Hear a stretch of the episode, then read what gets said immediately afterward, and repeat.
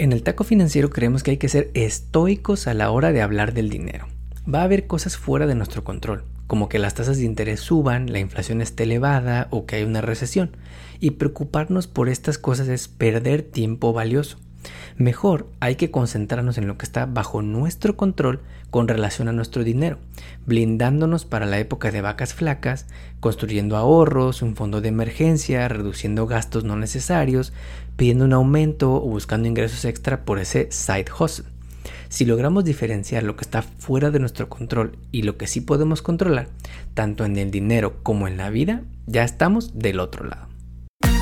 En el Taco Financiero Podcast Hablamos sobre el poder de la educación financiera, economía y finanzas. Analizamos lo que está pasando en la economía y cómo afecta a tu bolsillo para que puedas tomar las mejores decisiones que beneficien a tu economía familiar.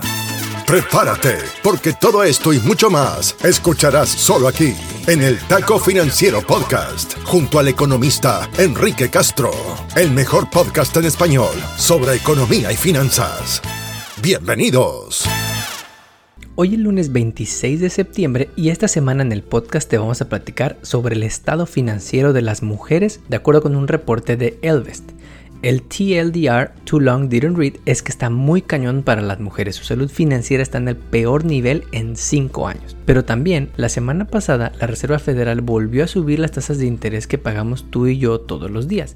Y te traemos lo que debes saber lo que piensa nuestro amigo Jerome Powell, presidente del banco central más importante del mundo, y como si tienes ahorros puede empezar a ser una buena noticia. Antes de comenzar, Europa la está pasando muy feo con la crisis de energía que tienen actualmente. Y la semana pasada Alemania anunció la nacionalización de la empresa de energía más grande del país para evitar el colapso del sector de la economía más grande del continente europeo. Con la alta dependencia que tienen del gas ruso y el invierno a punto de llegar, Alemania tomó un paso histórico tomando control de una empresa que estaba en riesgo de quebrar. Le va a costar al gobierno más de 30 mil millones de euros y se estima que algo similar va a pasar en otros países europeos, pero la otra opción era que los negocios y los hogares se quedaran sin energía. Es como si aquí en Estados Unidos Reliant estuviera a punto de quebrar, subiéndonos 10 veces el precio de la luz y el gobierno tuviera que intervenir y comprar a la empresa. Así de gacha está la situación en Europa. También, si eres de los que usan las empresas de Buy Now, Pay Later, que se han vuelto muy populares en Estados Unidos por ser más fáciles que una tarjeta de crédito, te traemos malas noticias. Y es que el Consumer Financial Protection Bureau anunció la semana pasada planes para regular estas empresas como Klarna, Affirm, PayPal y Block como si fueran tarjetas de crédito. Y es que tienen menos protecciones, abusan de los datos de los usuarios y alientan el sobreendeudamiento. Pues al inicio solo era para cosas como ropa y artículos más caros, pero ahora 15% de la gente está comprando necesidades como gasolina o despensa con estas apps y no hay nada más insostenible financieramente que comprar un gasto corriente como gasolina o despensa a meses sin intereses. Mal momento para estas empresas que de por sí, en lo que va del año, han visto su acción caer entre 75 y 85%, pero bien si esto protege a los consumidores. Ahora sí, vamos con las historias de la semana. El Taco Financiero Podcast está en Internet. En Instagram, Facebook, Twitter y TikTok. Encuéntranos como arroba taco financiero o visita nuestra web tacofinanciero.com. Encuentra más data sobre contenidos, entrevistas y mucho más. Mantente en línea y siempre actualizado. tacofinanciero.com. Una idea del economista Enrique Castro.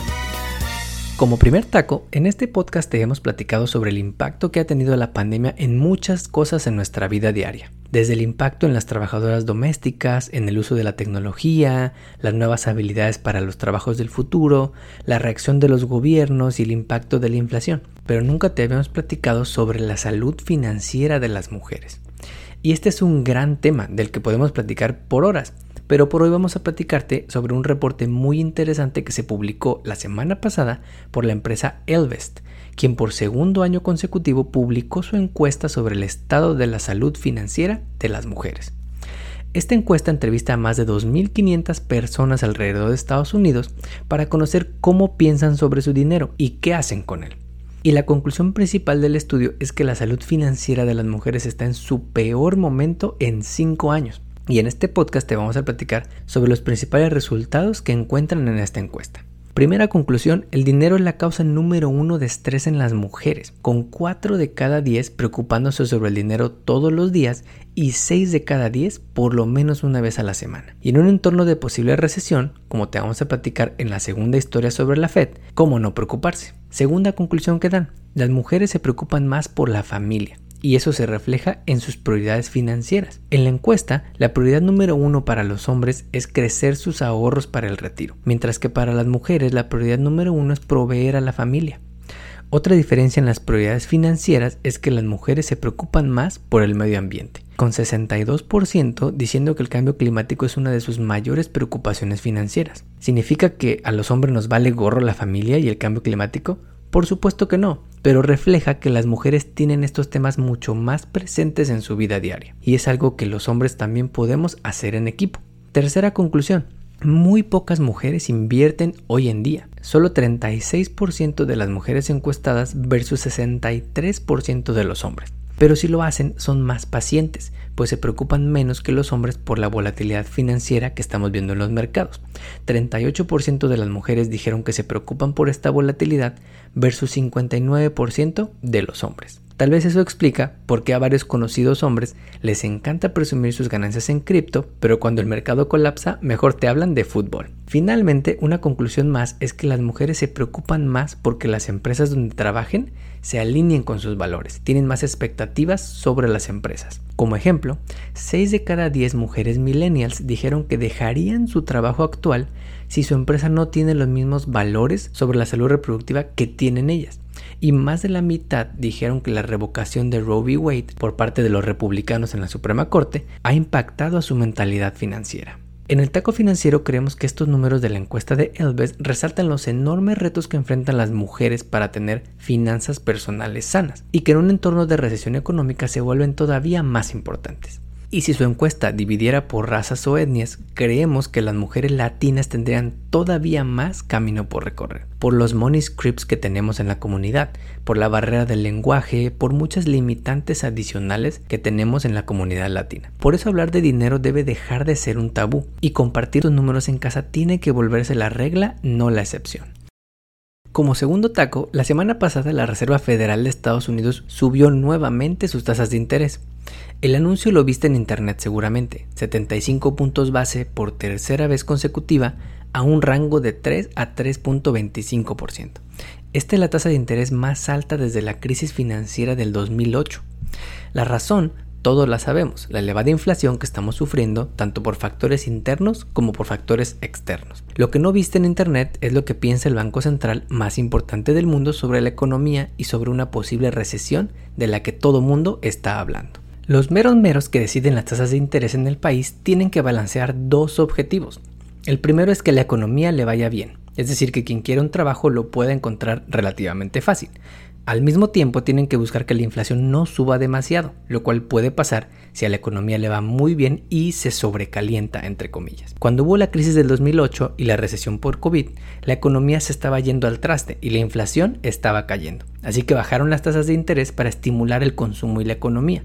Los negocios piden préstamos, los consumidores compramos más cosas porque el costo del dinero cae. Pero cuando como ahora el mercado laboral sigue bien pero la inflación está por las nubes, la decisión es clara pero no tan sencilla de vender.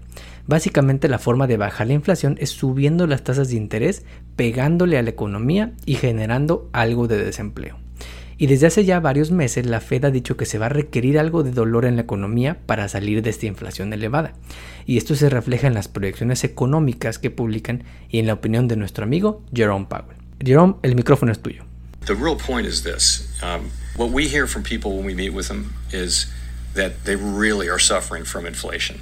And if we want to set ourselves up, really light the way to another period of a very strong labor market, we have got to get inflation behind us.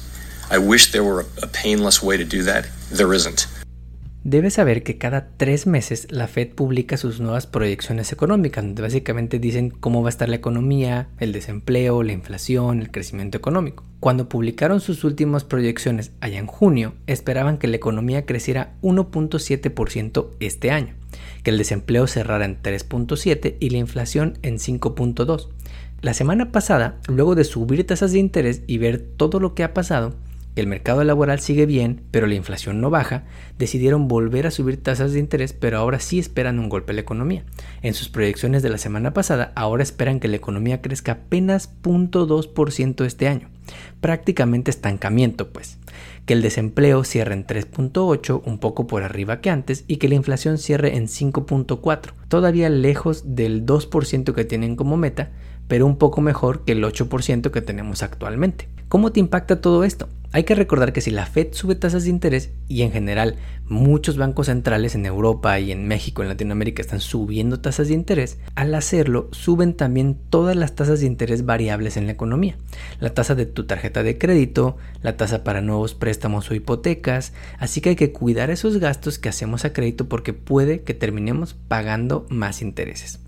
Pero también hay un lado bueno en todo esto. Con las tasas de interés creciendo hay noticias positivas si tienes ahorros, ya sea en una cuenta sencilla o en alguna cuenta de ahorro para el retiro. Si tienes una cuenta de ahorro principalmente de bancos en línea, porque los bancos más grandes actualmente te dan una burla de interés, puedes tener un buen rendimiento arriba del 2% anual el día de hoy, con bancos en línea principalmente que no son tan famosos. Si quieres algún lugar seguro para tu inversión, los expertos recomiendan bonos del tesoro, por ejemplo. Un bono del tesoro de un año te da entre 3.5 y 4% de rendimiento, un rendimiento bastante bueno para lo seguro que es esa inversión. La desventaja es que no es tan líquido, tienes que tener tu dinero invertido en bonos por un tiempo determinado, 3 meses, 6 meses, un año, 5 años, etc. Como te hemos platicado ya en varias ocasiones, te recomendamos dos estrategias grandes que todos podemos tomar desde casa para cuidar nuestro dinero.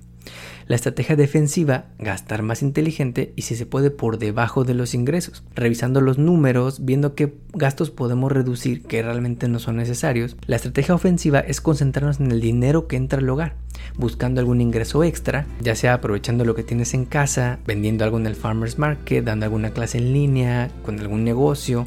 En el taco financiero creemos que hay que ser estoicos a la hora de hablar del dinero va a haber cosas fuera de nuestro control, como que las tasas de interés suban, la inflación esté elevada o que hay una recesión.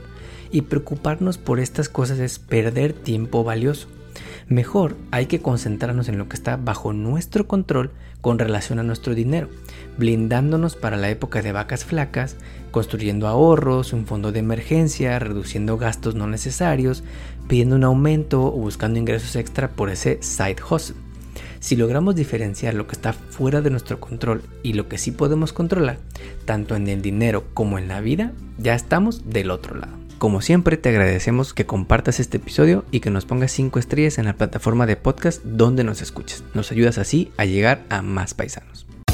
Hasta aquí llegamos por hoy. Nos despedimos hasta la próxima emisión de El Taco Financiero Podcast, junto al economista Enrique Castro. Todo sobre educación financiera para mejorar tu economía personal y lograr todas tus metas financieras. No olvides seguirnos en redes sociales para encontrar más novedades. En Instagram, Facebook, Twitter y TikTok, encuéntranos como arroba taco financiero o visita nuestra web tacofinanciero.com. Hasta pronto. El podcast que acabas de escuchar, El Taco Financiero, refleja la opinión exclusiva del presentador o sus entrevistados, y no representa la opinión de patrocinadores o terceros. El podcast tiene el objetivo exclusivo de informar y no busca promocionar la compra de acciones de empresas en específico. Tampoco es un reporte de investigación y no representa consejo legal o financiero.